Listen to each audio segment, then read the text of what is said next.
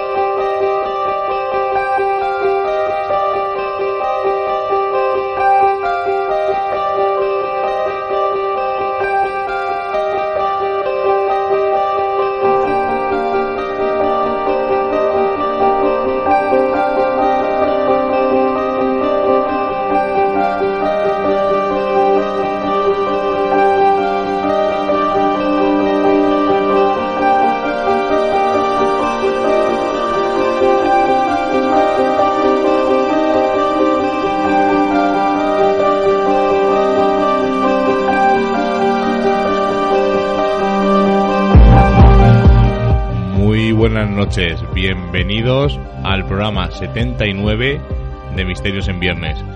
Un programa posiblemente algo polémico, cargado de información, cargado de vivencias, que es una cosa rara que no hacemos normalmente, sino contar nuestras experiencias. Y vamos a contarlas porque había una no gran problemática, sino había un, un gran revuelo en cierta zona de España.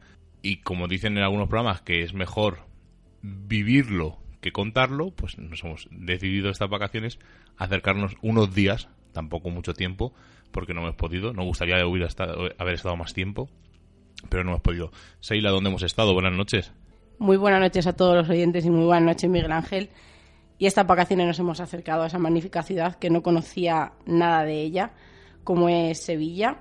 Y como bien dices, nos hemos traído muchas experiencias, mucha gente que hemos visitado que teníamos muchísimas ganas de conocer y vamos a poder dar eh, ese punto de vista que, siempre se necesita vivirlo para poder contarlo. Y como no, vamos a hablar de, esas rutas que, dan tanto que hablar y que se realizan específicamente en Sevilla. Pero no adelantemos nada, vamos a, a empezar, como todos los programas, con la forma de contacto, que hace mucho que no las hacemos. Si tenéis un grupo de investigación como los que esta noche van a participar si te habéis escrito un libro y queréis comentarlo, si queréis contarnos una vivencia paranormal o una vivencia extraña o una vivencia fuera de lo común, cualquier cosa relacionada con el misterio, con el mundo paranormal, con los fenómenos paranormales, el fenómeno ni cualquier cosa que se os ocurra, podéis hacerlo de muchas maneras, tanto el muro de Facebook, en Misterios en Viernes, podéis mandarnos un correo a misteriosenviernes@radiovallecas.org, vallecas con K, o podéis mandarnos un mensaje mediante el Twitter buscando arroba misterios en V. Son una forma de contacto. Estamos en Radio Vallecas, en la 107.5. Estamos en Radio Siberia, en Vitoria-Gasteiz, en la 91.8. Dar las gracias a toda la gente que nos sigue mandando comentarios, tanto por iVoox como por Facebook. Todavía hay gente que nos felicita por el programa de hace dos semanas, el de Radio Zombie. Nos han dicho que hagamos más no sabéis que aquí en Radio Vallecas no, en, en en Viernes y en Radio Vallecas no planeamos nada. Y oye, quién sabe si dentro de unos meses eh, nos animamos y hacemos otra dramatización. Lo iremos viendo con el tiempo. Como os he dicho, lo primero, las noticias. Noticias y agenda del misterio.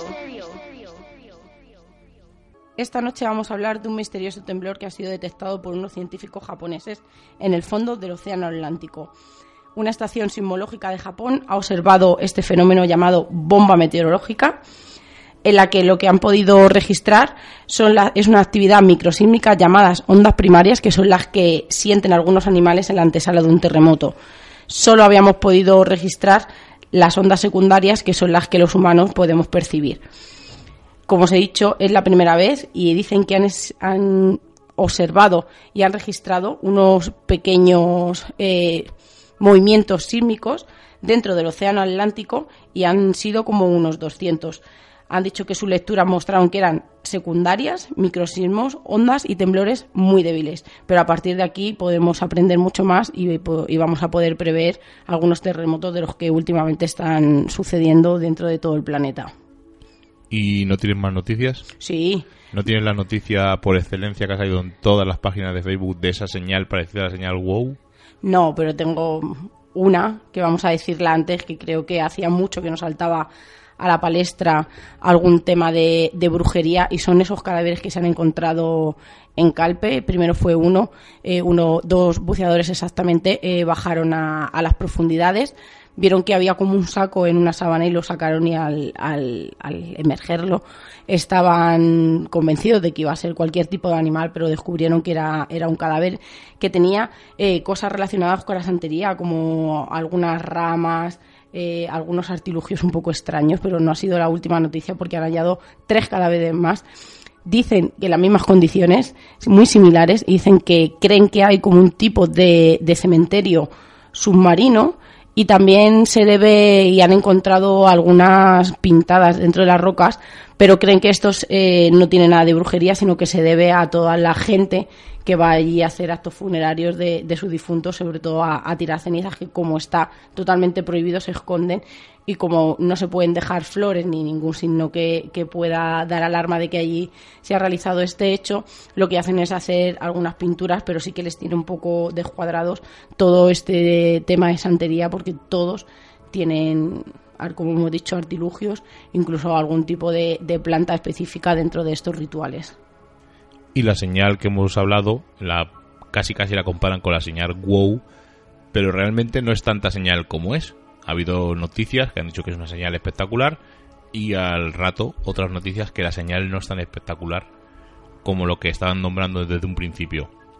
No vamos a hablar de ello, hemos preferido elegir estas dos, pero como ya estamos en primeros de septiembre, ahora mismo, mm, como os hemos dicho, no estamos en directo, ahora mismo estamos en la iglesia de, San Miguel, tirando cables seguramente para ver la acústica, preparando todo para que mañana, ahora que nos estéis escuchando en directo, a partir de las diez y media, den paso a las primeras jornadas del misterio de la ciudad de Cuenca.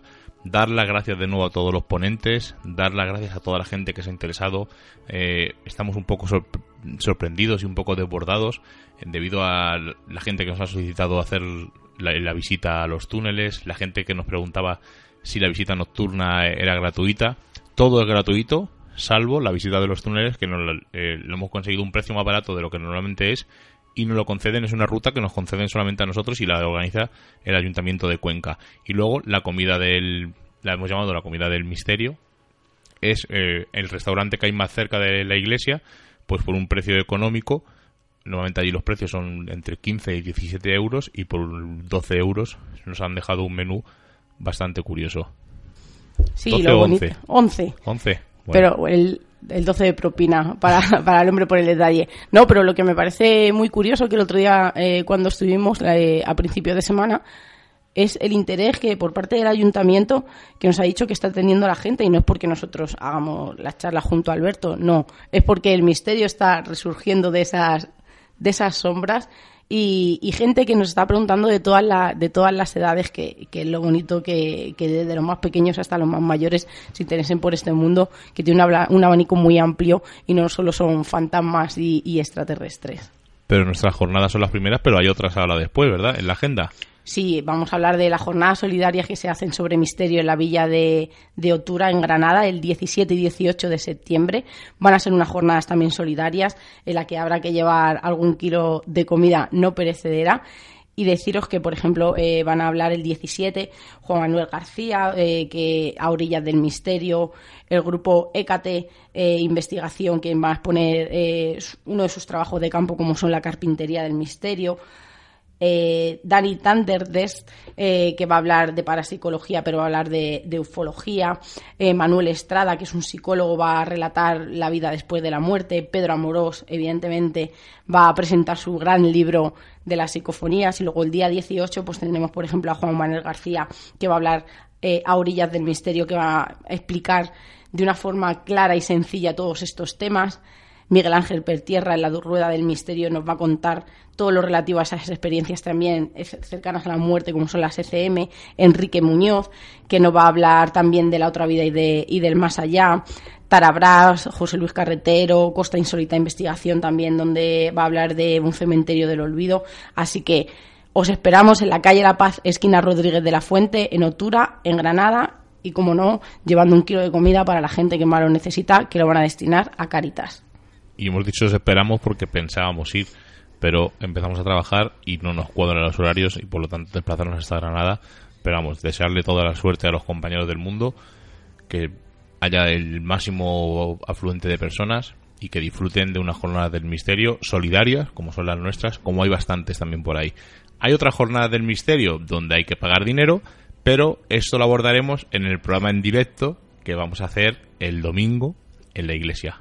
Va a ser un programa no va a ser la segunda parte del programa que le pasa al misterio, porque hubo mucha gente que nos ha insistido que hagamos segunda parte y creo que es innecesario, pero sí vamos a tratar de todo tipo de temas. Vamos a ir con periodistas reconocidos como Jesús, con David, van a ir eh, profesionales de experimentación de campo. Bueno, realmente son parapsicólogos, porque han estudiado la carrera, se han dado un curro tremendo. Jesús, Jesús Rojo, Raúl Barranco, David Bajo, Ariana, eh, Morillas. Me he acordado, ¿eh? para que veáis. Que se me da fatal lo de los apellidos. Eh, han, hecho lo que os digo, un curro increíble. Han, todo en inglés. Todo en inglés, traduciéndolo. en distancia. O sea, una cosa bastante espectacular y vamos a hacer pues un poco un preguntas de todo tipo esta ruta de las que vamos a hablar ahora de Sevilla eh, qué opinan de grupos como el grupo con el que he tenido esta semana varios eh, no altercados porque no hemos llegado a nada sino que simplemente no aceptan críticas eh, el grupo se llama Almas Oscuras de Granada y lo no lo tenemos que decir y les critiqué porque en varios vídeos que han colgado tienen psicofonías que entrarían en el récord Guinness, porque tienen psicofonías con más de 20 palabras y psicofonías que ya las comentaremos más adelante. E incluso le dije pues que no me parecía serio, eh, que era una copia de una copia, que es evidente, y que no me parecían serios, que yo me tiré noches y noches y noches, pero no solo yo, sino gente como Jesús Rojo, Raúl Barranco, Misterio Norte, eh, gente que yo veo que son personas serias, que si encuentran algo lo dicen, que si no lo encuentran no lo dicen, y, y, que esta gente en una hora vuelvan con más de 20 psicofonías, una, una aparición de un fantasma, encima tienen la poca delicadeza de, de no etiquetarme, empezar a hablar de mí. Hemos, estuvimos hablando todos los palmeros y seguidores de este grupo de investigación, y me río cuando digo investigación refiriéndome a este grupo, por supuesto, salen ahí como confunden reflejos de luces con batas blancas, con apariciones de una niña me parece vergonzoso, y lo digo por activa y por pasiva, me parece vergonzoso que gente piense que el misterio es eso lo que hacen estos señores. Digan ustedes que es una, un paseo, digan ustedes que se lo están pasando bien, digan ustedes que son un grupo de amigos y se están inventando una historia para que haya me gustas en vuestro canal de YouTube, que me parece, si lo decís, me parece súper respetuoso. Sí, el problema es que la palabra seriedad para una persona es muy distinta que lo puede ser para otra. El problema creo que es, eh, claro, no creo que haya faltado al respeto de cómo trabajan los demás, porque ponía mucha gente, no, es que cada uno lo hace, claro que cada uno lo hace lo mejor que puede y lo mejor que sabe. Lo único que no estamos preparados y nos vamos a meter todos en el grupo eh, para cuando alguien eh, nos hace una crítica que es constructiva pero no es bonita y no sabemos encajarla o no sabemos eh, digerirla. Entonces yo creo que es el problema, pero lo digo en general, no solamente en este caso, lo digo en muchas eh, otras ocasiones que ponen fotos o que ponen algún tipo de audio que realmente, a lo mejor yo lo digo personalmente, no entiendo nada o creo que lo que estoy oyendo es ropa y ellos eh, se empeñan en decir que no. Tanto respetable es el trabajo suyo, evidentemente, como mi opinión. Así que yo creo que es una cosa que teníamos que empezar a aprender todos a aceptar esas críticas y que, y que no pasa nada. Y si por favor te estoy pidiendo, eh, si yo sé que es verdad eh, a ciencia cierta de lo que yo he obtenido o esa foto que, que tengo, que la estoy enseñando, no, no, no deberíamos de tener problemas para decir, oye, toma este audio que a lo mejor yo no, no lo he analizado bien o, mi programa no es muy bueno y a lo mejor tú tienes otro mejor o tienes amigo que, que es un buen analista y que tiene un laboratorio donde poder analizarlo. Creo que no debería de ser un problema el intercambiar eso- esos resultados que evidentemente lo tenemos dentro del grupo y dentro del mundo del misterio. Vamos a hablar ya. ¿Hay algo más en la agenda? Sí, ¿me dejas terminar, por favor? Sí. Recuerda, recuerda que Benítez viene esta semana. Sí, lo vamos a recordar. Que Benítez, solo para tus ojos, 44 años de investigación el viernes 9 de septiembre a las 7 en la calle Donel número 10. Pero también tenemos el 9 de septiembre conferencia de Jesús Callejo en, en la Asociación Espírita de Madrid a las 7 y media de la tarde, calle de la Bolsa número 14, donde nos va a hablar del simbolismo de la cruz y nos va a decir que esto es, es uno de los símbolos más potentes en nuestra historia y sugerentes y que han dado rienda a la imaginación eh, de todas estas historias que vuelan y revuelan eh, al lado de- del simbolismo de la cruz. Así que tenemos también la conferencia de si alguien no puede ir a la otra, porque va a haber un montón de gente y evidentemente el aforo va a estar completo. Podemos irnos a ver a Jesús, que es a las siete y media de la tarde en la, en la Asociación Espírita de Madrid. Y dejamos ya la agenda. Empezamos con nuestra aventura o nuestra escapada sevillana. Hemos ido a Sevilla, eh, hemos aprovechado nuestras vacaciones para ir allí, hemos quedado con mucha gente y estuvimos básicamente tres días. Estuvimos el miércoles, estuvimos el jueves entero, el viernes entero y el sábado por la mañana nos marchamos.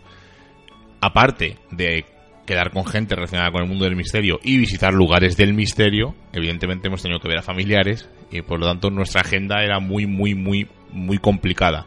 Hemos estado con gente mm, una hora escasa y hemos estado con gente que hemos estado mm, bastante tiempo por la noche, incluso una tarde entera se la dedicamos a nuestro amigo Álvaro Ojeda de Unidad Ceipus, al que le damos el más fuerte abrazo que podemos darle por dedicarnos ese día, por ir con nosotros a la Casa de la Loca, por mostrarnos las posibles teleplastias, por decirnos dónde estaban. Bueno, es que no, mm, no podemos decir nada más que gracias por, por acompañarnos esa gran tarde. Nos pasamos genial. La pena es que Jesús no estaba por allí por Sevilla y no pudimos coincidir con él, pero volveremos. ¿Qué decir de Álvaro? Pues que es un niño todavía, pero que es un niño que está abierto a todo, a todas las posibilidades, que no escucha a veces, claro, es un niño, entonces eh, para él hay que entender que todos los resultados que, que él está obteniendo con, con su grupo, para él lo eleva a la máxima potencia porque es normal. pero eh, es una persona que analiza mucho, tanto el, bien sea un audio o bien sea una imagen como el- el- la foto que ha puesto hace poquito de la casa de la loca.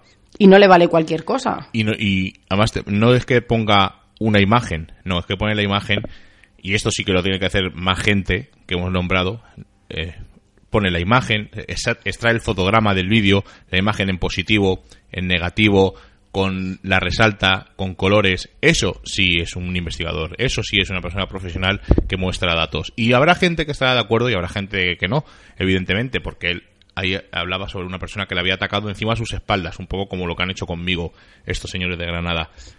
Pero ahí tenéis a, a Álvaro, expone, enseña, muestra.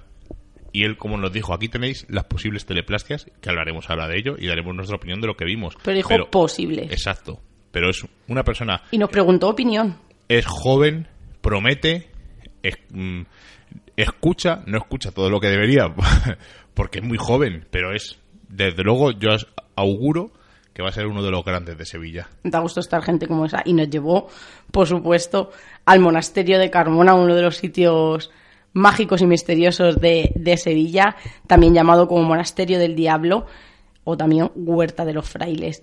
Pues esta historia tiene muchísimas versiones, pero hacia el año 1620, cuando se fundó esta extensión, eh, perteneció a los franciscanos, a los dominicos y a los carmelitas para, para una iniciación ¿no? de, de internado y de noviciado.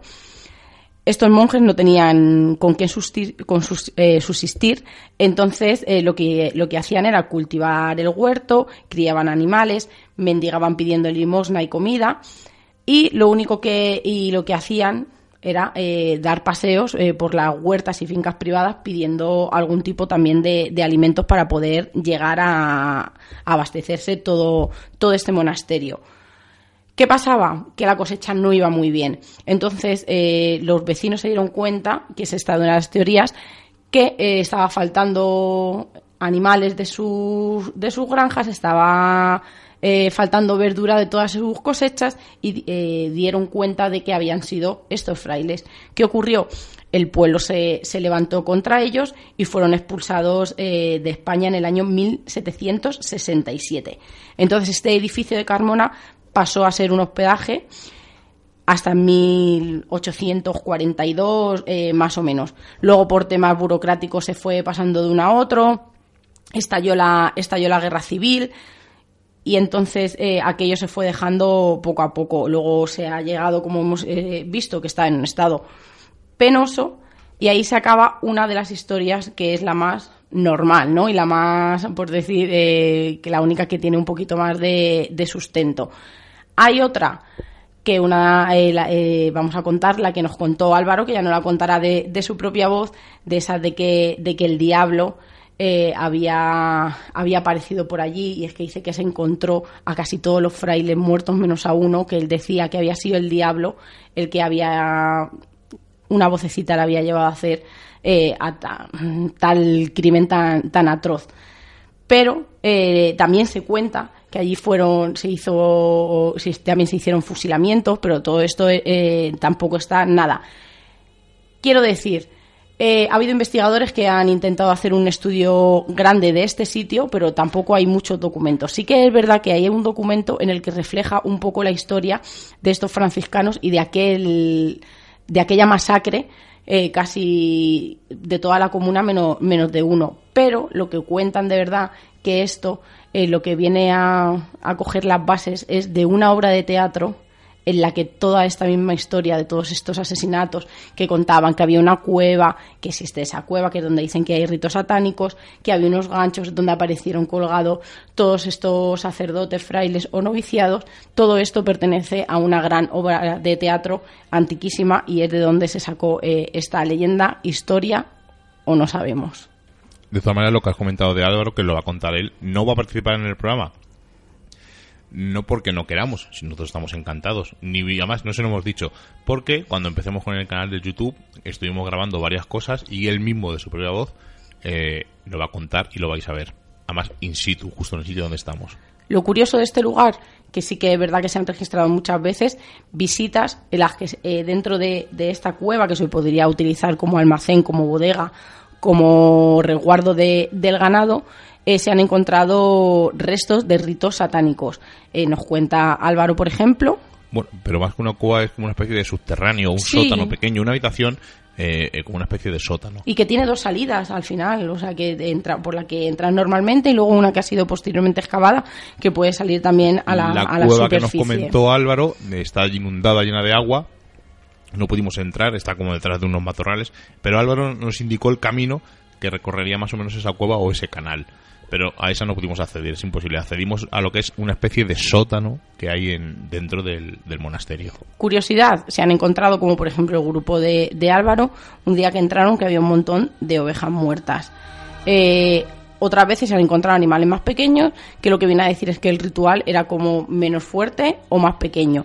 Pero lo curioso es eh, que han ido eh, posteriormente y eso ya no entraba. Entonces eh, se puede imaginar que a lo mejor algún ganadero ha metido allí las ovejas eh, que estaban enfermas o lo que sea para poder esconderlas, que puede ser otra de las teorías. Pero quién está quién va a recoger todos esos restos que a veces sí que están por descuido quizá pero quién va a recoger o a quién manda o qué organización es la que va a recoger todos los restos de aquellos ritos Eso es otra de las posibles leyendas o historias que acompañan al monasterio de Carmona. O monasterio del diablo. Pues eh, está en lo alto como de una especie de meseta o de una especie de loma. Hay que decir que no está solo el monasterio. Alrededor, lo veréis en el vídeo próximamente, alrededor hay como tres fincas. Hay todo el rato perros ladrando, eh, hay animales. Entonces eh, se oye el ruido, no es un silencio total. Es cierto que eh, el Melmeter no se activó en ningún momento por la parte de arriba, Cuando nos introducimos en este sótano y empezamos a experimentar y a grabar, sí es cierto que el meter eh, se accionó bastante y ya nos accionó casi más toda la noche, pero bueno, ya lo iré viendo poco a poco. Y grabamos varios audios. De ellos vamos a destacar el siguiente que vais a escuchar. Psicofonía número 2. Centro de rituales. Péndulo.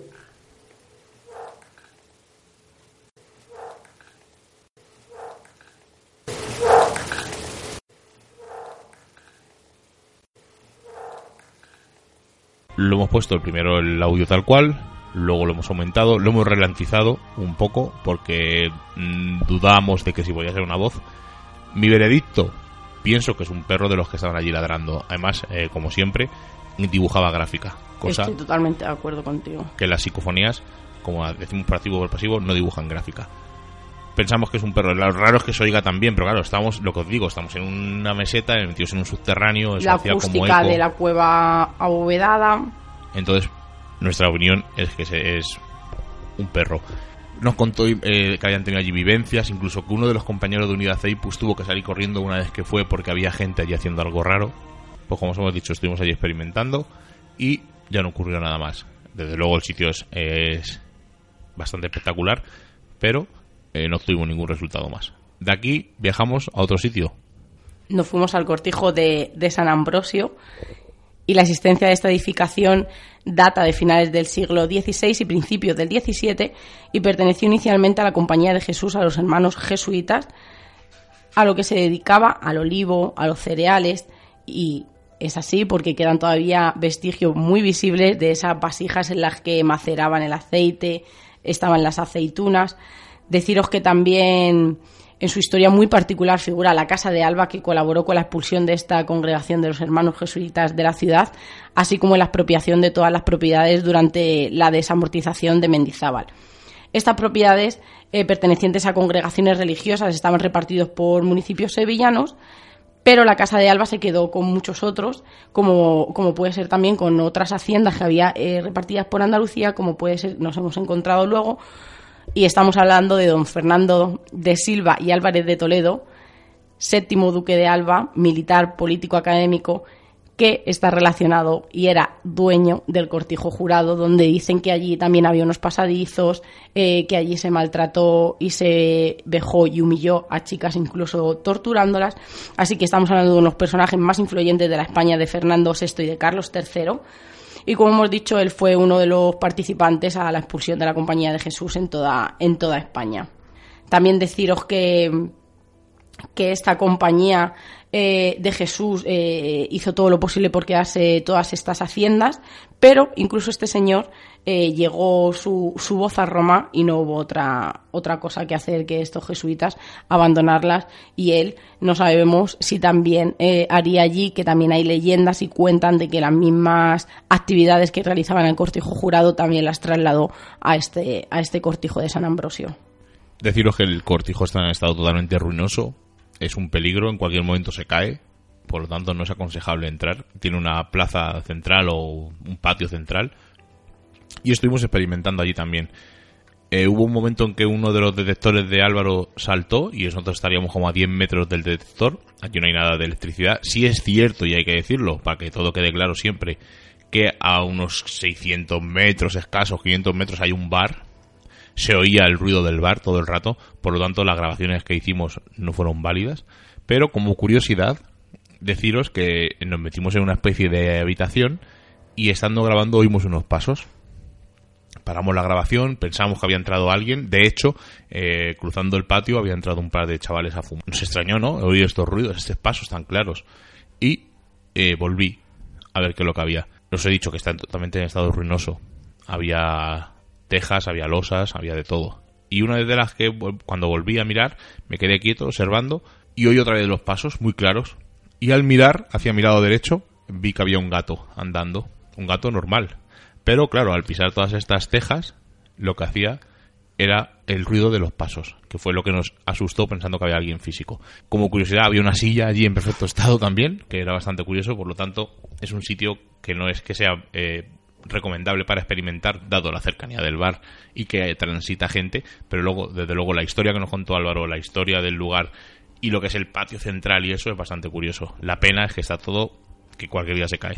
Y lo que cuenta la gente es que allí se aparece un hombre vestido de época, que dicen que, que años atrás eh, eh, merodeaba por estos sitios, y una dama, como no, vestida de blanco, por el patio central. Y de ahí salimos al sitio que más ganas teníamos desde que empezamos Misterios en Viernes y conocimos a Unidad Ceipus de visitar de Sevilla. Nos fuimos a la llamada Casa de la Loca. Y llamamos la Casa de la Loca porque es el nombre que nosotros conocimos. Luego está eh, la Rihuela, la Casa de Carmela. Bueno, hay mil nombres, pero para nosotros será siempre la Casa de la Loca, que es el nombre con el, con, con el que conocimos a este lugar. Pero cuéntanos, Seila, la historia, porque hay mil historias sobre este lugar. Pues Casa de la Loca tiene este nombre porque dicen que un espectro de una señora mayor que estaba loca perdida, pero de amor, eh, purula por allí todavía, por esta vieja edificación entre cuyas paredes cuenta la leyenda que fue encerrada porque se enamoró de un trabajador que trabajaba en esa finca y su padre le dio vergüenza de que eh, esta hija, que era una familia adinerada, se fuera a enamorar de una persona de un nivel social menor que ella y la encerró. La joven perdió el juicio y murió sin haberlo recobrado. ¿Qué cuentan de, de esta casa? aparte de que ha sido refugio de indigentes, drogadictos, eh, allí va gente a hacer botellón, el estado es, aparte de que el sitio está deteriorado, la gente eh, va allí a tirar, a tirar escombros, creo que es una, es una, una historia eh, de leyendas que son muy bonitas. No hace falta ser solo historia cultural, las leyendas también pueden ser muy enriquecedoras de Sevilla que se está, se está echando a perder. También deciros eh, que cuentan que la señora se quedó embarazada y hay un pozo y tiró su, bebé, su bebé al pozo y también por este motivo fue por el que, llegó, a llegó a enloquecer. También hay otra teoría que dicen que allí ocurren fenómenos paranormales y nada más entrar en una, en una salita o en una estancia que, se encuentra a la derecha de la entrada principal, donde José Antonio Cordero Garrido, alias El Chato, el 26 de julio de 2010 mató a golpes en la propia casa Juan Lara Gómez, un vecino de Coria del Río, con el que había estado consumiendo drogas eh, junto con una prostituta y poco después del crimen desapareció. ¿Por qué dicen que, se sospecha que fue el chato y que la mujer, pues había, el chato y la mujer habían mantenido relaciones sexuales, lo que llevó al asesino a coger un martillo y destrozarle la cabeza a este hombre en aquella, en aquella estancia y acabó evidentemente con, con su vida. Va a pasar, ha hasta 12 años de prisión fue lo que este hombre tuvo de, eh, de condena. Y luego deciros eh, que hay otras otras vertientes que hay mucha contradicción y mucha eh, controversia con este con este hecho porque hay gente que dice que sí ocurrió otra gente que dice que no ocurrió donde hay algunos que dicen que hay papeles y hay informes y otros dicen que no en el que allí hubo un, fusilamiento masivo o en grupo eh, de gente en la guerra civil. Este dato último lo contaron nuestros amigos de Unidad Ceipus en el programa de Misterios de Bienes creo que recordar que es el 50 o el 52, es donde más o menos lo contaron ellos. De todas maneras pondremos el enlace por si alguien lo quiere volver a escuchar. Y ahí tenéis todos los datos, incluso de los nombres de los fusilados. Luego tenemos más datos que se han ido obteniendo de que no murieron en el patio, sino que murieron en un camino cercano. O sea, no se pone la gente, mm, o los historiadores o los investigadores, realmente de acuerdo donde ocurrió este último Lo que baila, como tú bien has dicho, es el lugar del fusilamiento, no el hecho en sí de este. Bueno, pues lo como os he dicho, fuimos a Casa de la Loca. Una curiosidad es que eh, llegando, aparcando el coche, eh, llegó otro coche y llegó una chica y un chico. María, creo que se Pablo y María. y Pablo se llamaba el chico. Les mandamos un saludo si nos están escuchando. Y estuvieron, nos dijeron que sí, pues no digamos que se podían quedar con nosotros y tal. Le dijimos lo que íbamos a hacer y sin, ningún problema. Chapó por los chicos, un comportamiento excelente, viendo lo que estábamos haciendo, respetuosos, preguntando, eh, experimentando con nosotros. O sea, muy, muy interesante y, muy grata la visita de estos chicos allí. Pero lo que nos dijo el chico es que allí hay gente todos los días, que habían ido el día anterior y había unos chavales allí que estaban destrozando las paredes con unas linternas y tal. Bueno, es un sitio, eh, además Álvaro nos dijo, si vamos pronto va a haber gente, porque la gente va a hacer botello, van a hacer cosas. Fuimos un poco bastante avanzada la madrugada. ¿Qué más contaros de este sitio? Pues lo que os hemos dicho, las posibles paridolias. Las vimos con nuestros propios ojos. Solamente vimos una posible paridolia Además hicimos foto, lo colgaremos en el blog para que lo veáis. Y claro, no podemos decir que son ciertas o no. Está todo quemado. eh, También dicen que ese incendio fue un poco extraño, eh, que incluso los bomberos en el informe lo corroboran, porque no está quemado eh, al completo, solo está como parte de, la- eh, de la- de una zona de la pared. O sea, que, que y ha destruido y puede destruir todo, todos, a lo mejor, eh, lo más palpable de, de estas pareidolias o supuestas eh, teleplastias, como bien dice Álvaro. Y lo dicho, es otra historia, otra posibilidad más.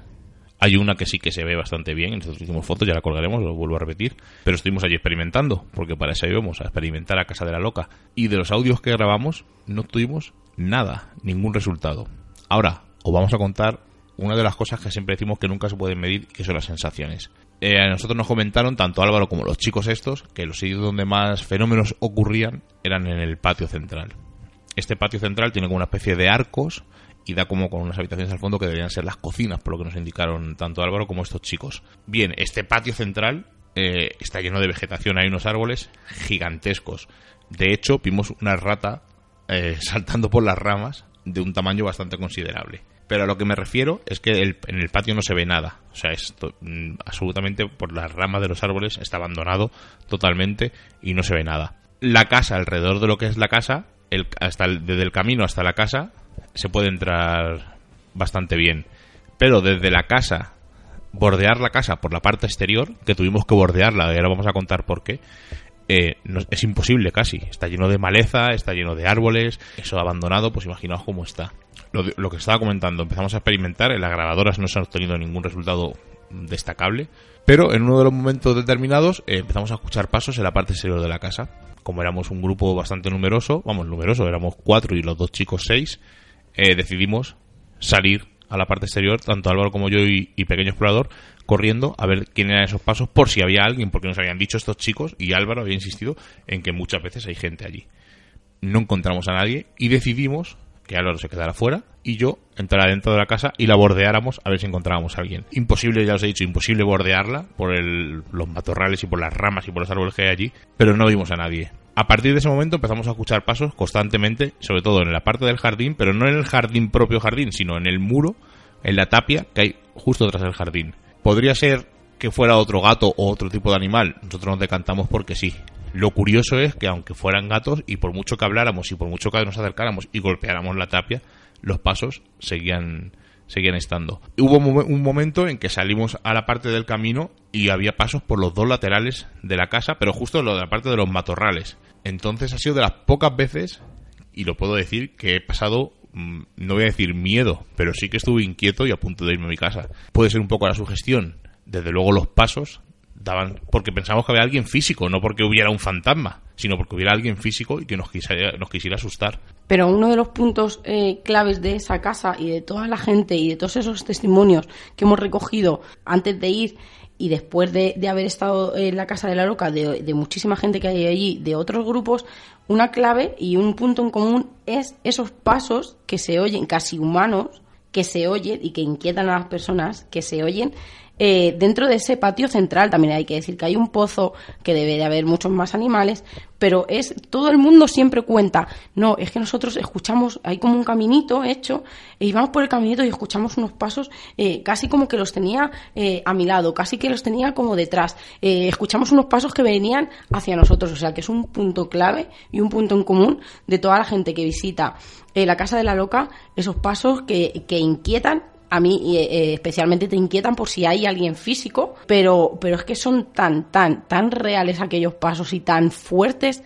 esas pisadas que se oyen como para que sea un simple gato que te hacen un poco dudar y que te hacen, como tú has dicho, estar inquieto porque cuando vosotros salisteis afuera, como bien has contado, yo me quedé con los chicos dentro, seguían escuchándose esos pasos con esa negrura, con esa espesura que tiene ese, ese, ese jardín. Yo creo que es un punto clave y mágico de la Casa de la Loca que no deberían de perder nunca. Y una cosa que quede clara, los pasos nunca estuvieron a nuestro lado.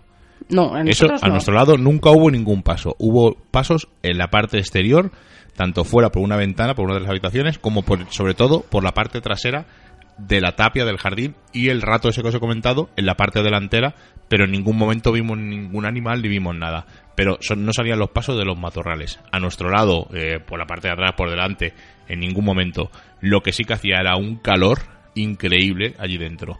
Muchísimo, muchísimo calor. Pero Pequeño Explorador estuvo helado de frío eh, toda la visita y, toda, y todo el rato que estuvimos allí experimentando. Y la chica, María, también dijo que tenía bastante frío. Y yo pasé un calor, bueno, mm, veréis las fotos en las que salgo sudando porque es increíble. Aparcamos la visita. Hemos entrevistado a dos grupos de investigación. No por nada, uno porque le conocimos y otro porque es uno de los grupos que más veo que hay, porque decir que en Sevilla hay muchísimos grupos. Así que escuchamos la entrevista a Sevilla Gos, escucharemos posteriormente dos psicofonías que nos han mandado y seguimos relatando nuestra historia. Antonio Jesús, buenas noches.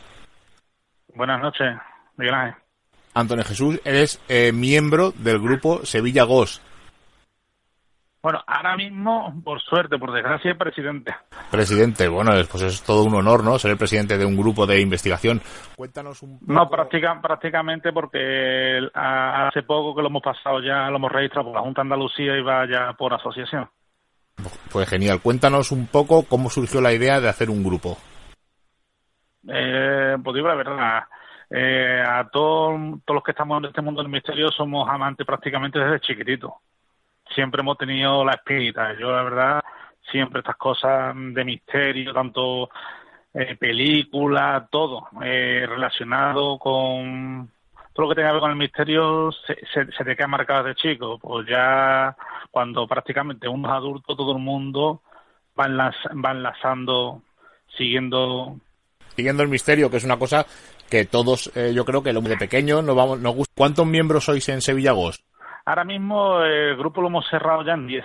Cuando vais a investigar algún sitio, eh, ¿vais los 10 o vais menos personas a la hora de controlar el entorno y demás? Bueno, la verdad que mm, cuanto más personas van a una investigación, más contaminación, se sabe. La verdad que, hombre, eh, el grupo que damos se comenta, se va a investigar en tal sitio y va el que puede, las cosas como son.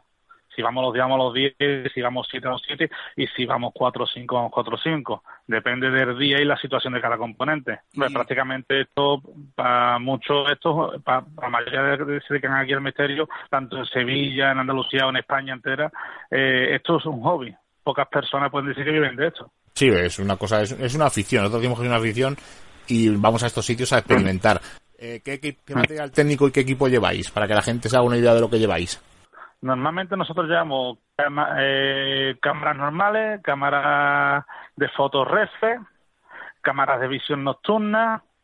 Eh, últimamente lo que está de moda el tema de la PSV7, la Spirit se usa mucho.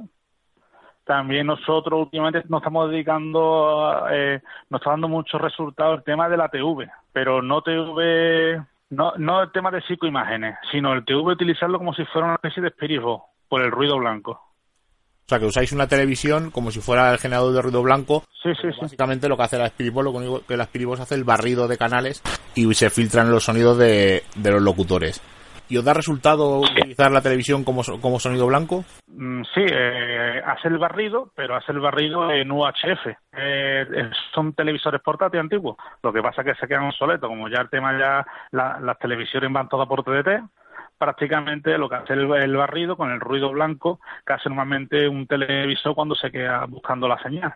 Gente que no se acuerde cuando salía antiguamente lo que se, llamaba vulgarmente niebla. La niebla, sí, correcto. Y aparte, has dicho que usáis la Spirit Box. ¿Qué opinión tenéis de la Spirit Box? Porque es una, un aparato que hay mucha controversia. Hay gente que dice que funciona, gente que no dice que funciona.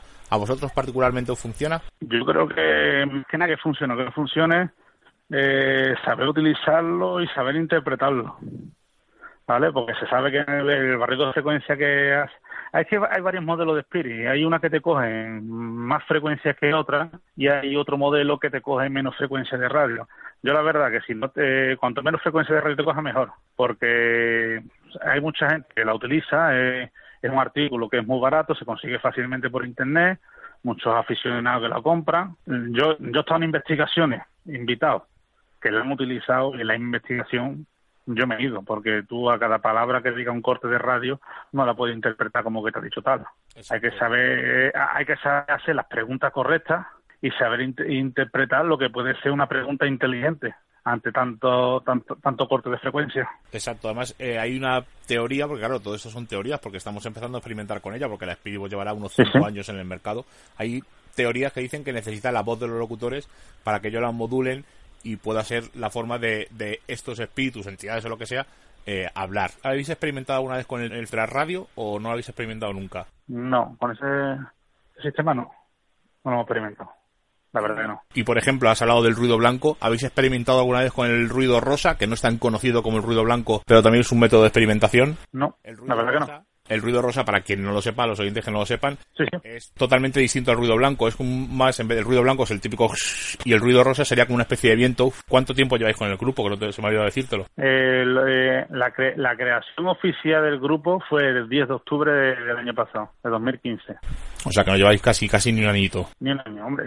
los, de, los demás componentes de, otras rutas, de otros grupos, llevan más tiempo, igual que yo. Yo antes salía con, otro, con otra gente, con otro grupo lo que pasa es que cada grupo tiene su forma de trabajar y si uno piensa que hay ciertos métodos que se pueden mejorar, por mejor crear otro grupo distinto o trabajar tú por tu cuenta de otra manera. Exacto, esto es una forma de aprender, aprendemos todos de todos y siempre es interesante ver otra forma de trabajar. Eh, una última cosa, si alguien quiere ponerse en contacto con vosotros o quiere ver vuestro canal de YouTube o algo, dinos la dirección para que la gente la pueda apuntar.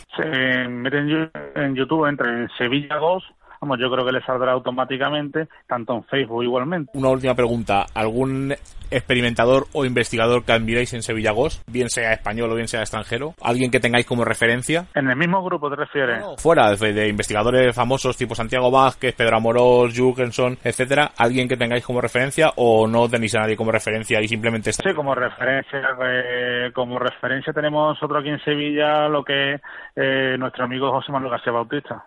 y Pedro, por ejemplo, eh, por mi parte yo también solo seguía a Pedro Amoro. Son dos de los investigadores que llevan más tiempo en, el mundo de los fenómenos paranormales. Antonio Jesús de Sevilla muchísimas gracias. Eh, tiene los micrófonos de viernes en viernes para cuando tú quieras contarnos cualquier cosa. Un abrazo, amigo. Igualmente. ¿Pero la habéis escuchado, ¿Pero la habéis escuchado la risa todos? Claro. ¿Cuántas personas habéis escuchado la risa? Estamos comprobando.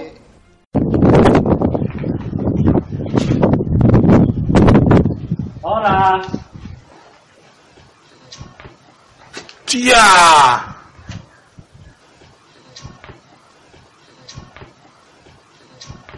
Llegamos al jueves, después de hacer visitas familiares, y entre antes de la cena fuimos a ver a nuestras compañeras de Objetivo Paranormal. Estuvimos con ellas alrededor de una horita, no pudimos estar más tiempo con ellas, nos hubiera gustado irnos a algún sitio de estos a, a explorar con ellas, pero desgraciadamente la agenda la teníamos tan apretada que no podíamos. Y nos fuimos a, ya caída la madrugada, nos fuimos con una persona que no puedo decir quién es porque no sé si quiere que lo digamos, entonces vamos a mantenerle en el anonimato. Es una persona increíble, es para mí es eh, de lo mejor que me he traído de Sevilla, junto con, con Álvaro, la vivencia de Álvaro y los chicos estos del grupo Hades. Eh, visitar este visitar la base de San Pablo con esta persona ha sido una de las noches más mágicas para mí en lo que llevo en exploradores y en lo que llevo en el misterio que nunca lo olvidaré. Y no fue nada ni misteriosa ni paranormal, porque lo primero que en cuanto pusimos un pie en San Pablo y empezamos a sacar, dijo, no saquéis. Tenemos el aeropuerto al lado, si es que estábamos eh, viendo los talleres donde se, donde se hacen los aviones, estábamos viendo la torre de control que estaría como, como a, 500 metros nuestra. Dijo, da igual lo que se saque aquí porque eh, todos los radares que hay eh, que se pueden encontrar en un aeropuerto, todos los aparatos eléctricos que se pueden encontrar en un aeropuerto, alteran y modifican dando eh, falsos positivos todos esos resultados que vosotros podáis encontrar. Yo decir que de, esta persona no es de lo mejorcito que me traído en Sevilla, es de lo mejorcito que he conocido en mi vida. En el mundo del misterio. Sí, sí, y en mi vida personal, ¿eh? Porque ha sido tan enriquecedora esas cuatro horas que estuvimos con él. Yo se lo dije, no es de las personas que, que haya conocido, eh, más importantes, pero es de las más importantes que he conocido y que conoceré dentro de mi vida, tanto ya digo dentro del misterio como personalmente. Es una persona que compartió con nosotros toda su vivencia eh, positivas y negativas dentro del mundo del misterio. Nos dio eh, bases científicas, eh, nos animó a seguir experimentando como experimentador. Lo que estamos diciendo la base de San Pablo, no vamos a contar la historia porque nadie lo dice, pero lo decimos nosotros. Está a menos de 500 metros de las pistas de los aviones. Por lo tanto, bueno, de hecho, estando allí oímos despegar un avión. Por lo tanto, toda la gente que va allí a experimentar, toda la gente que va allí a decir que hay fenómenos paranormales, no se le puede dar casi casi validez, por lo menos nosotros desde el punto de vista de exploradores, ojo. Habrá gente que dirá que sí y me parece muy correcto y perfecto. Aparte, tiene un eco brutal. Tiene un eco increíble porque eso está en un descampado, el edificio está en el armazón, es un poco como el Hospital de la Barranca, para los que estén en Madrid que lo conozcan. Y, es que, bueno, aparte, eh, mm, pasillos llenos de agujeros, es un peligro. Lo dijimos en el programa eh, de, qué le, de qué le pasa al misterio hace unos meses pero ya, hemos, ya que hemos estado allí in situ y lo hemos visto, desde luego la gente que fue allí y la gente que vaya a hacer rutas y la gente que vaya a experimentar y la gente que vaya a investigar, como se suele decir, cualquier día va a ocurrir una desgracia.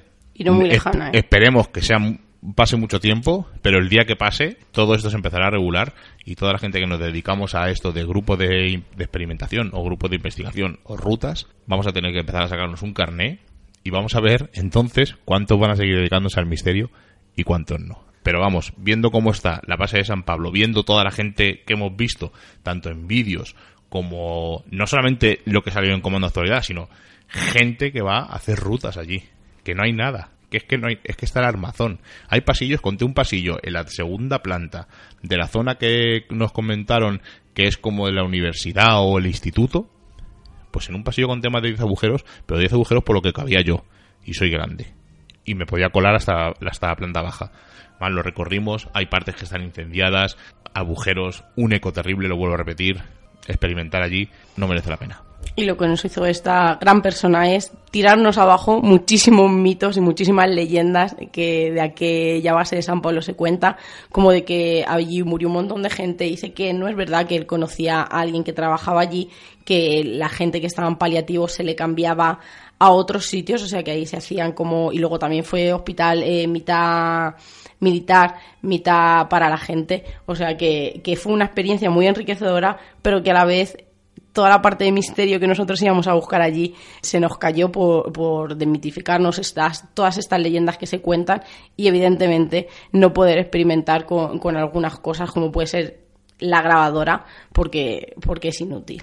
Pasamos a otra entrevista, pasamos a la entrevista del grupo Hades, los conocimos en lo que vamos a contar a posteriori. Lo mismo de atar a la entrevista, emitiremos una de las psicofonías que nos han cedido nuestros compañeros del grupo ADES. Pues hoy tenemos el placer de contar con nosotros con Javier Albenca, que tuvimos el honor de conocerle una noche sevillana. Y muy buenas noches, Javi. ¿Qué tal? Buenas noches. Muy buenas noches. ¿Qué tal por allí, por Sevilla? ¿Cómo va el misterio? Pues por aquí bastante bien. Con el tema del, del calor, que parece ser que ni siquiera por las noches cuando cuando salimos por ahí a, a investigar nos respeta, pero bueno, pues ya pasará. Muy bien, pues estamos hablando con Javier Albenca, es miembro del grupo ADES y cuéntanos, ¿cuántos sois en el grupo? Pues actualmente en el grupo somos cinco personas. Eh, somos cinco porque podríamos ser más en el sentido de que bueno estamos abiertos a que cualquier persona que, que se interese por el mundo de la de investigación paranormal y estos temas, pues estamos abiertos a ello. Vamos, que, no somos un número concreto por nada. En este momento somos, somos cinco.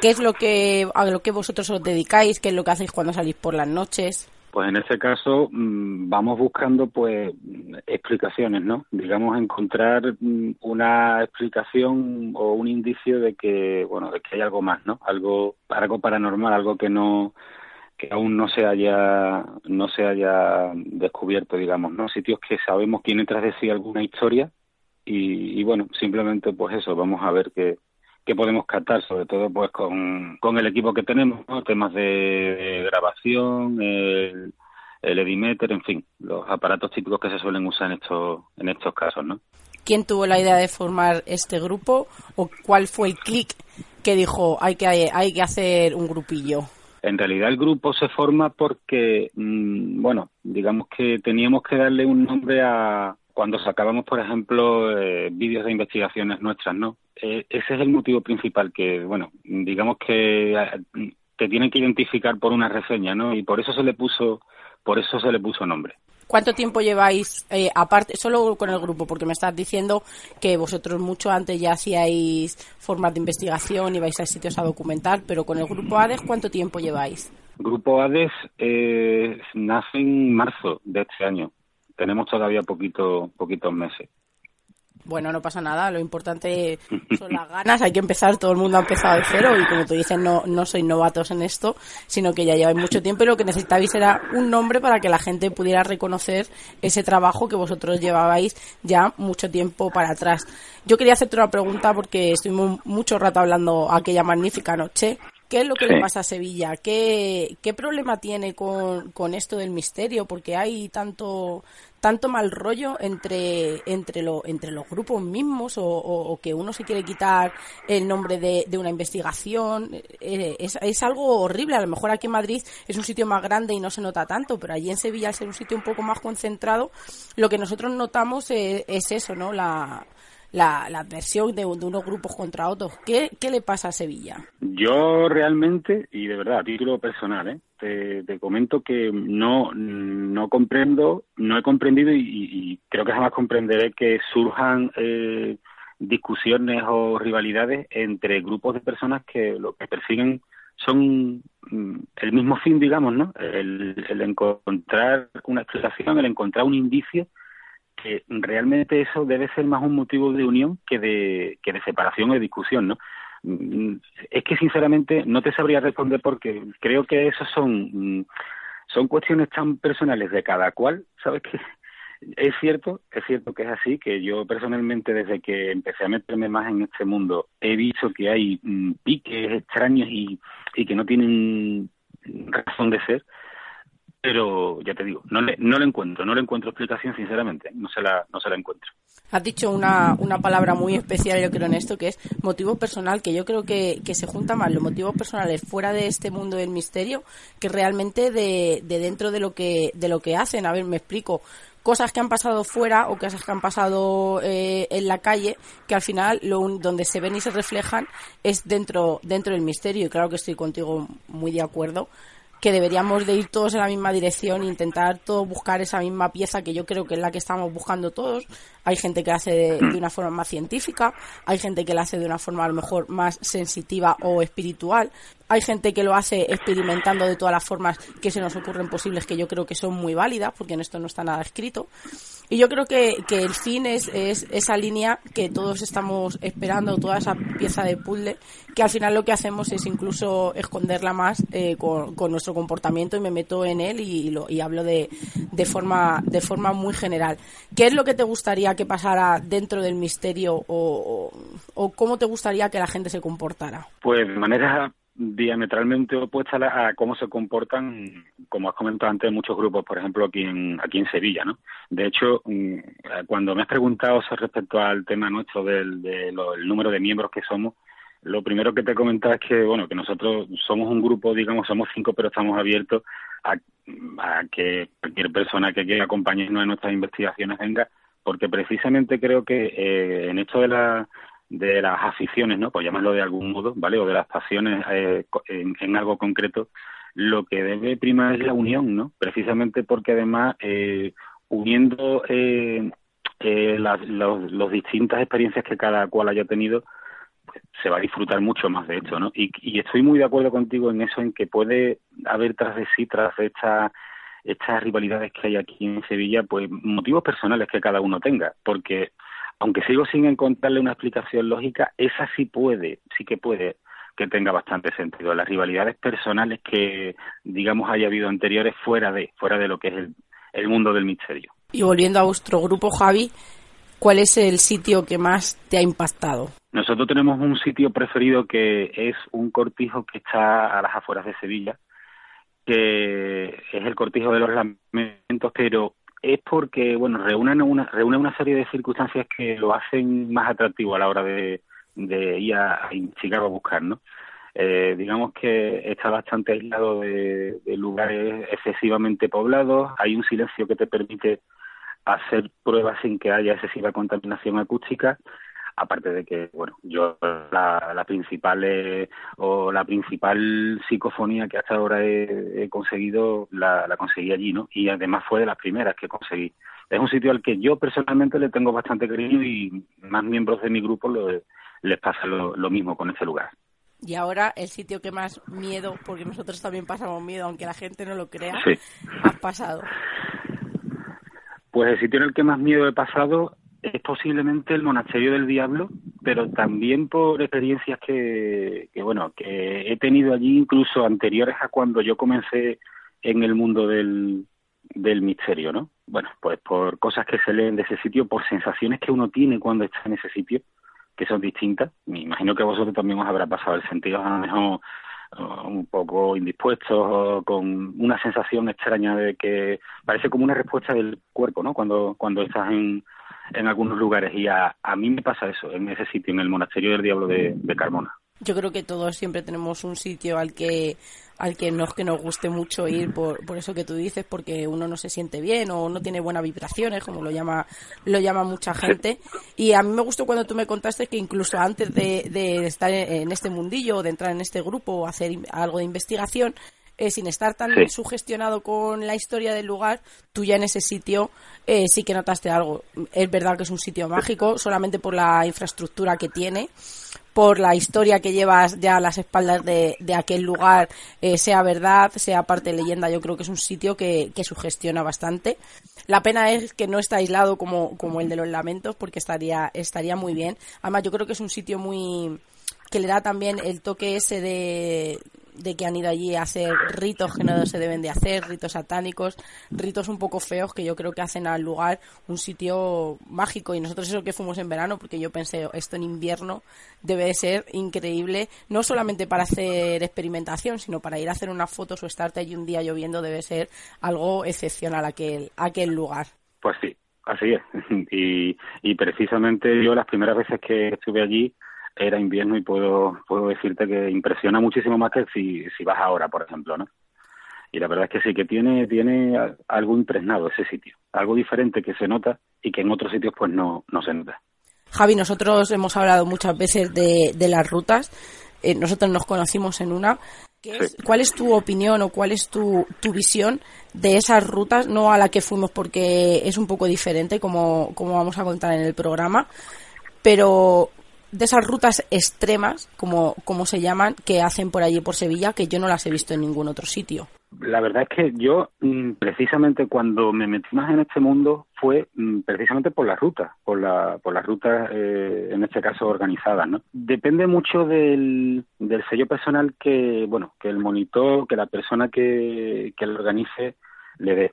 Es cierto también que si mm, en una ruta quieres investigar seriamente, o sea, quieres eh, conseguir resultados, es difícil. Primero por el número de personas que van y porque también creo que esto del misterio es excesivamente personal, ¿no? Eh, cuando te unes con un grupo de personas, en este caso nuestro grupo, nos reunimos eh, personas que sabemos exactamente, digamos que mm, seguimos un modus operandi, ¿no? Concreto y en los grupos pues bueno vienen vienen personas que aunque los conozcas pues bueno cada cual tiene digamos un modo de, de actuar o de tomarse esto no por muy en serio que se lo tomen pero yo personalmente creo que las rutas son un poco para comenzar, ¿no? Para aprender, porque la verdad, se aprenden, se aprenden cosas de, de los monitores que si son personas, digamos, con más, con más experiencia pero bueno, digamos que cada cual organiza y organiza, digamos, en esto del mundo del misterio de la manera que más oportuna cree, ¿no? Claro, a nosotros lo que más nos chocaba, que es como, por ejemplo, yo soy hija Andrés, que lo vemos desde fuera a lo mejor, eh, es eh, cuando lo venden de la forma que te aseguran que vas a sufrir y vas a experimentar fenómenos paranormales y la gente va allí realmente como si aquello fuera un pasaje del terror. Quizás por eso Andrés es una persona que es, bajo mi punto de vista, bastante válida en cuanto a, organizar esto, porque él precisamente es bastante realista. Él no te vende la moto, como se suele decir, ¿no? Él te dice claramente que nos vamos, nosotros no vamos a ver fantasmas ni podemos eh, darle seguridad a nadie de lo que vayamos a ver. Simplemente, pues bueno, él muestra una serie de, de maneras de, investigación y, y ya está.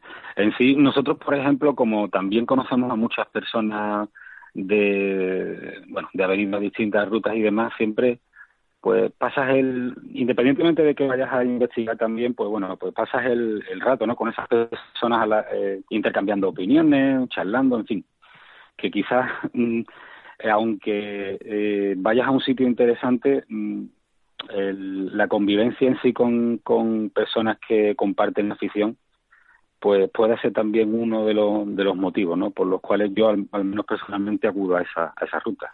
Bueno, hay que, hay que ver el lado positivo de todo y lo positivo que se puede sacar de estas rutas, te gusten un poco más o te gusten un poco menos, es que de verdad hay mucha gente a la que le apasiona el misterio, lo haga de una manera o de otra y creo que está dejando de ser un tabú como lo ha sido durante todos estos años, incluso siglos, diría yo. Y Javi, ya para terminar, el contacto para hablar con vosotros. Si alguien se quiere unir a una de vuestras investigaciones, si alguien quiere charlar o haceros alguna pregunta o si tiene alguna duda, ¿dónde puede ir? Pues en este caso, si teclea Grupo ADES en, Facebook, que es donde digamos tenemos el, contacto principal, ahí es donde pueden pues, preguntarnos. Eh, si quieren venir con nosotros a alguna investigación, pues estamos, como te comentaba, abiertos a, a ello y es ahí, es en Facebook donde ahora mismo tenemos, digamos, el principal, nuestra principal eh, fuente de, de, contacto, digamos.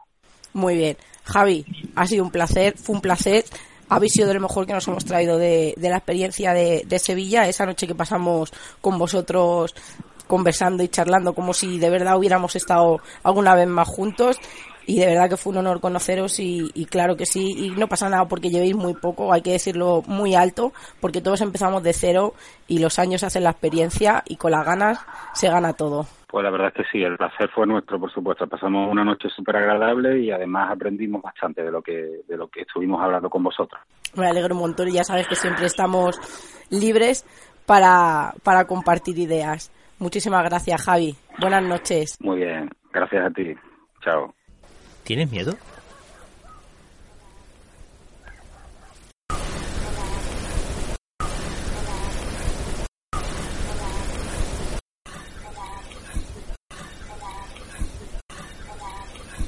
Y llegamos al viernes. Eh, volvemos a, a, salir en busca del misterio por la noche y fuimos a ver a nuestro compañero Bauti, una de las figuras del misterio, tanto como de Sevilla como de Andalucía, Estuvimos con él alrededor de una hora. No pudimos quedarnos a la ruta que nos invitó porque teníamos otro compromiso y luego teníamos otra ruta.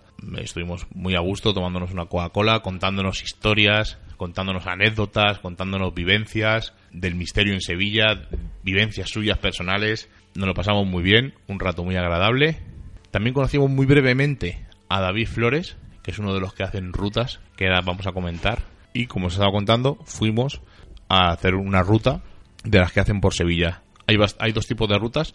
Una son las que hace eh, Bauti con Naturalia, que son rutas como las que hace eh, Otto en Toledo o como las que hacen la Escóbula aquí en Madrid o en cualquier sitio. Paseos contando leyendas y contando historias tanto de fantasmas y son rutas de las que no nos cansamos de recomendar y de decir que son enriquecedoras porque son vivencias y hay que saberlas y disfrutarlas. Y luego están otro tipo de rutas que son las que nos quisimos infiltrar, porque todo hay que decirlo, meternos sin decir quién éramos, pero no veíamos correcto introducirnos en este tipo de lugares sin que eh, la gente que se está ganando la vida con esto o beneficiando o como cada uno lo quiera llamar, que nosotros ahí no entramos, lo hemos criticado muchas veces y lo, ahora diremos lo que opinamos de ello una vez que lo hemos vivido, pues no nos parecía correcto lo que os digo. Entonces nos presentamos, dijimos que somos exploradores, que tenemos un grupo de, de experimentación que si le, molestaba o le resultaba violento, evidentemente que nos íbamos y que no pasaba nada porque teníamos eh, más planes. Podíamos haber ido a más lugares que queríamos visitar, que al final se nos quedaron pendientes. Eh, Andrés, que fuimos a hacer la ruta con el grupo Pandora, nos dijo que no había ningún problema. Nos llevaron a la casa del cónsul, que Seire nos va a contar la historia de qué es la casa del cónsul llamada Villa Chaboya y este, este edificio se construyó en 1914 para albergar la residencia del cónsul alemán Otto Engelgard, que fue fusilado por expresar abiertamente su oposición al nazismo, denunciando los abusos de Hitler. Trabajó para los sevillanos, para que los sevillanos fueran más libres, más abiertos, más progresistas. No quería ser cómplice del nazismo y llegó a desempeñar el cargo de director general de la Compañía Sevillana de Electricidad. Lo único que hizo este señor fue trabajar por la, por la libertad de, de Sevilla pero claro, eh, totalmente estaba en contra de lo que Hitler quería eh, traer a España. Entonces, en 1936 se le ingresaron por una posible flebitis y cuando le llegaron los informes de que este hombre había sido fusilado.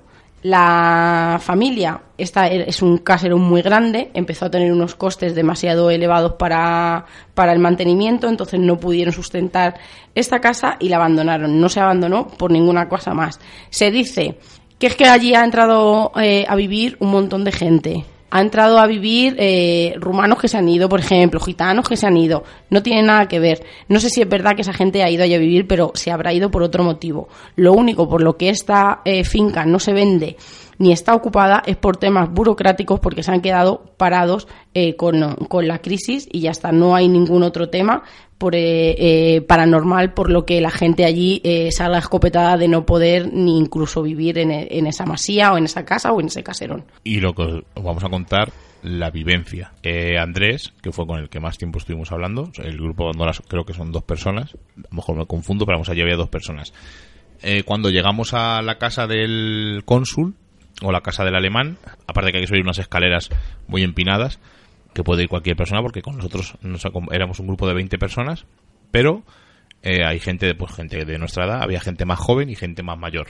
Se puede acceder relativamente fácil, no hay mucho problema. Y lo que os digo, cuando llegamos, había ya allí un compañero de Pandora con todo el material que usan en las rutas eh, de investigación o rutas extremas, que es como venden la publicidad en muchos sitios.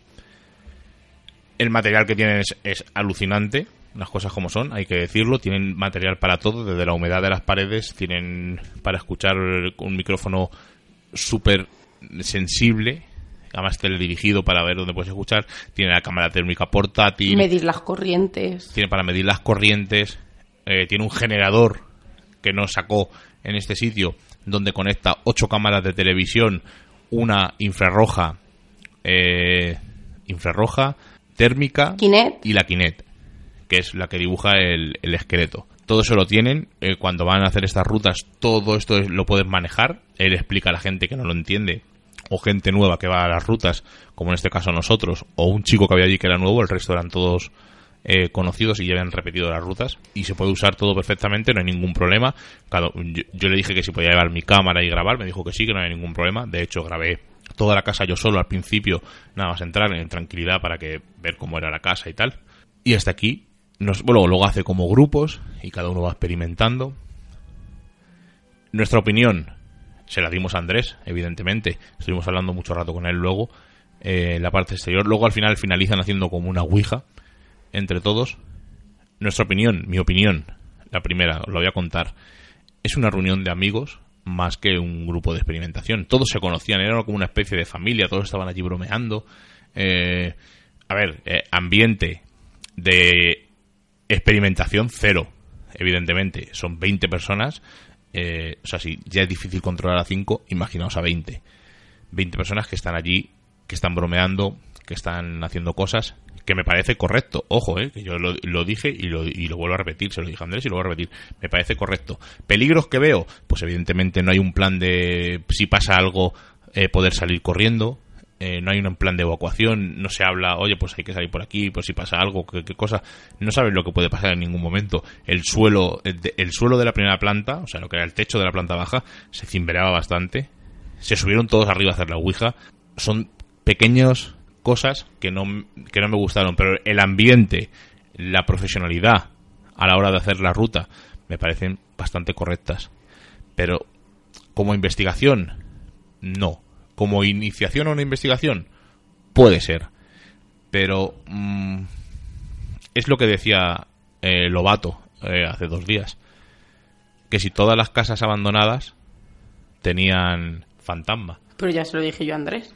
Pero él lo dijo Andrés también que es el problema que hay en Sevilla. Claro, yo le dije es que aquí si no hay fantasmas en las casas, ya se lo pone la gente. Que me parece muy bien como leyenda, no como caso para, para investigar. Y como bien dices, eh, este tipo de rutas hay dos tipos de rutas. Eh, no sé si es que ahora están cambiando la forma de, de venderla, entre comillas, eh, porque al principio eran todas extremas, pero ahora, por ejemplo, la que nosotros fuimos de, de Andrés, porque vimos que era... Pero que Andrés la vendía como extrema, porque Por de eso. hecho nosotros lo criticamos Claro, aquí por eso estoy diciendo, no sé si a lo mejor es que ellos lo pusieron como titular y eslogan eh, para y, y viendo que no es así o que o que la gente está distrayendo la manera de, de hacerlo.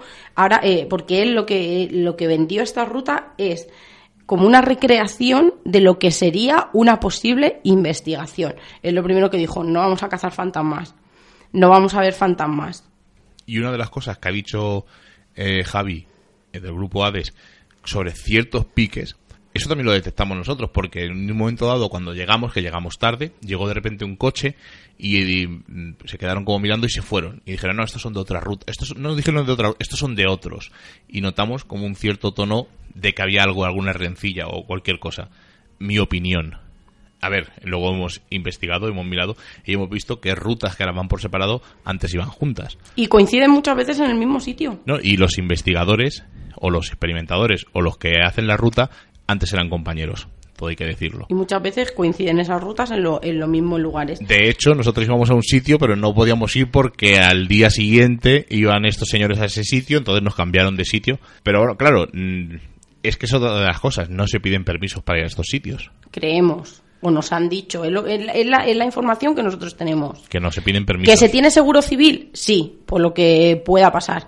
Pero que permisos, realmente permisos, no, no se pide. Cosas negativas que yo veo de estas rutas, evidentemente la peligrosidad del sitio, que no se puede controlar, como yo le dije, a ver, está muy bien y me lo, pasa, y me lo pasé genial, ¿eh? porque de verdad que me lo pasé súper bien. Estuvimos con Ades, eh, que, que es lo mejorcito de que nos hemos traído también de allí de Sevilla. Estuvimos con Andrés hablando luego un largo rato, intercambiando temas de conversación, no solamente de- del misterio.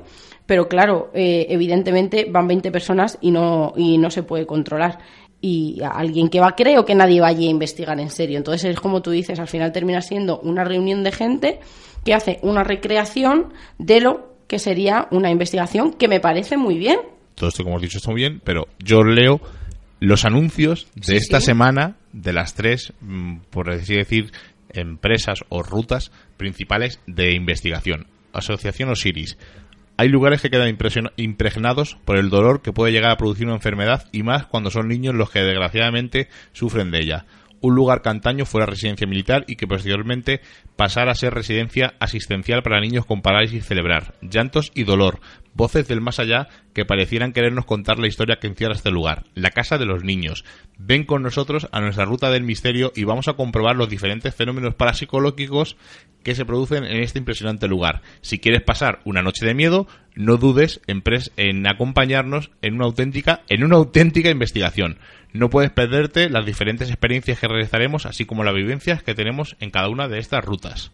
Yo tengo otra de Osiris donde la llaman la hacienda de la marquesa, donde dicen los gritos de auxilio de un padre y un hijo muertos en un accidente laboral y que nunca fueron escuchados, ahora resuenan por sus pasillos. Todo esto y mucho más puede vivirlo con nosotros en nuestra próxima ruta del misterio.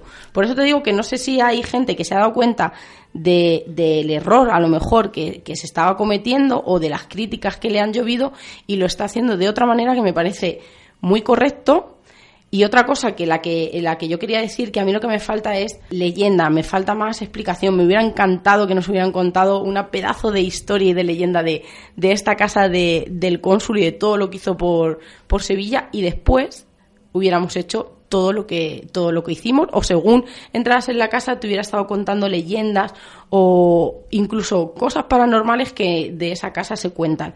Pero bueno son son opiniones personales que, que nosotros dimos este retazo que cuando Andrés nos lo preguntó yo se lo yo se lo expliqué porque no hay ningún tipo de, de problemática en hacerlo ni ningún tipo de de querer hacer daño a nadie, porque evidentemente esa, esa persona, eso es un trabajo para él. Incluso sabemos que mucho del dinero que, que se destina a estas rutas va para pagar el seguro. Otra ruta, Nox, Ruta del Misterio e Investigación. ¿Deseas vivir una velada especial? ¿Quieres conocer tus límites en la percepción extrasensorial? Para nosotros, en una investigación parapsicológica, es más importante el sujeto que los equipos.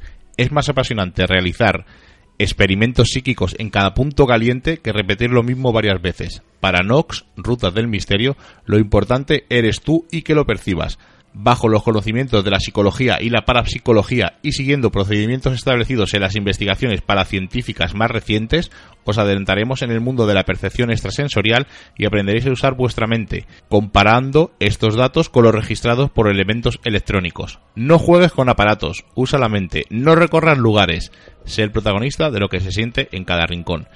Una cosa que dice este señor y mm, voy a mm, me sorprende, ¿no? Que habla de aparatos y tal, eh, tanto Asociación Osiris como Nox, he visto yo vídeos, los he visto yo personalmente, que usan lo del libro con la tijera, que es lo más... Arcaico.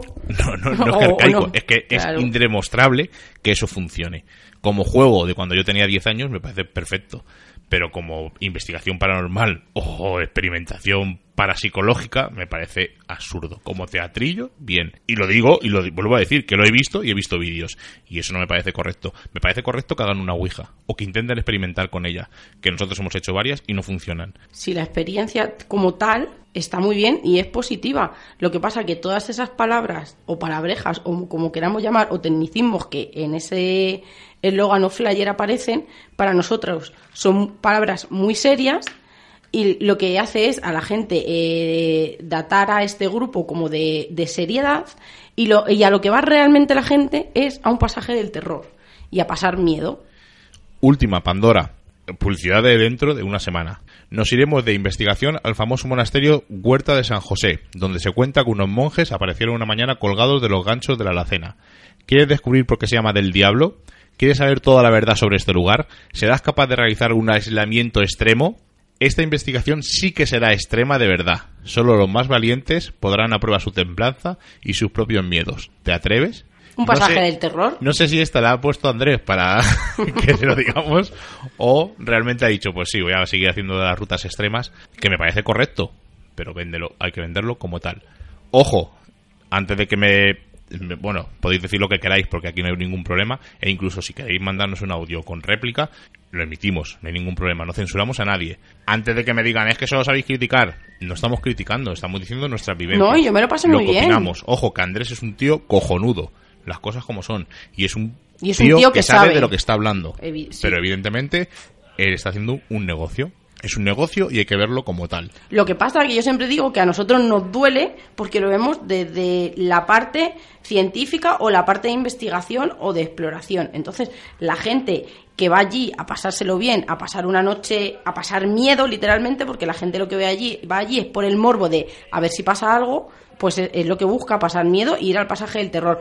Otra cosa que a lo mejor nosotros, eh, la gente, si en alguna de estas rutas pasara algo paranormal o creen que es algo paranormal, me parece estupendo y todo habría que analizarlo. Otra cosa que da que pensar, que nosotros también lo pensamos y yo creo que es lícito pensarlo. Si tú llegas a un sitio donde ya hay un equipo montado, que no conoces a esas personas y que te dicen que llevan allí dos horas, pues también puedes pensar, creo que es lícito pensar por parte del cliente, de que aquello está amañado. Entonces a nosotros nos duele. Que no digamos que está, que no decimos que esté amañado. No, no, no, no, no, no. Además, el día que nosotros fuimos, no pasó nada eh, espectacular. Alguna gente, No, pues, no, no pasó pues, nada. Oye, eh, una foto tal, pero bueno, no pasó nada espectacular. Allí no se vio ningún fantasma, ni nadie vio ninguna sombra, ni, ni se oyó ningún ruido ensordecedor que no supiéramos de dónde venía.